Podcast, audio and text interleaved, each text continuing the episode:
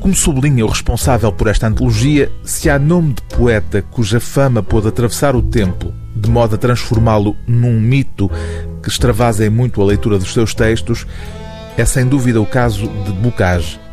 Talvez não haja muita gente familiarizada com os sonetos do autor, que a si próprio se descreveu como magro, de olhos azuis, carão moreno. Mas serão com certeza poucos aqueles que nunca ouviram falar das anedotas do Bocage.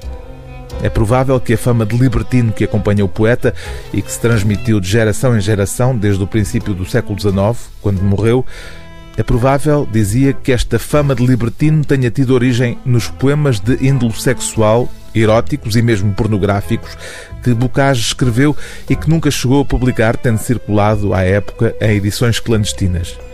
São esses poemas que compõem grande parte desta antologia de poesia erótica de Bocage, elaborada por Fernando Pinto do Amaral, que lhes acrescentou, no entanto, obras de caráter menos obsceno, já que o erotismo do autor, argumenta o responsável por esta edição, se exprime igualmente através de facetas mais enquadráveis num lirismo tradicional.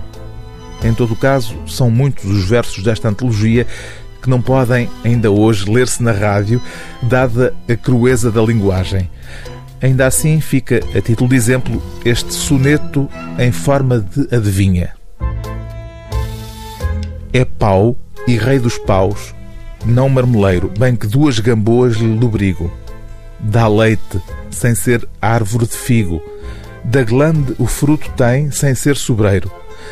Verga e não quebra, como o zambujeiro, Oco, qual sabugueiro, tem o umbigo. Brando, às vezes, qual vime, está consigo. Outras vezes mais rijo que um pinheiro. À roda da raiz, produz carqueja. Todo o resto do tronco é calvo e nu. Nem cedro, nem pau santo mais negreja. Para carvalho ser, falta-lhe um U. Adivinhem agora que pau seja, e quem adivinhar, meta-o no cu.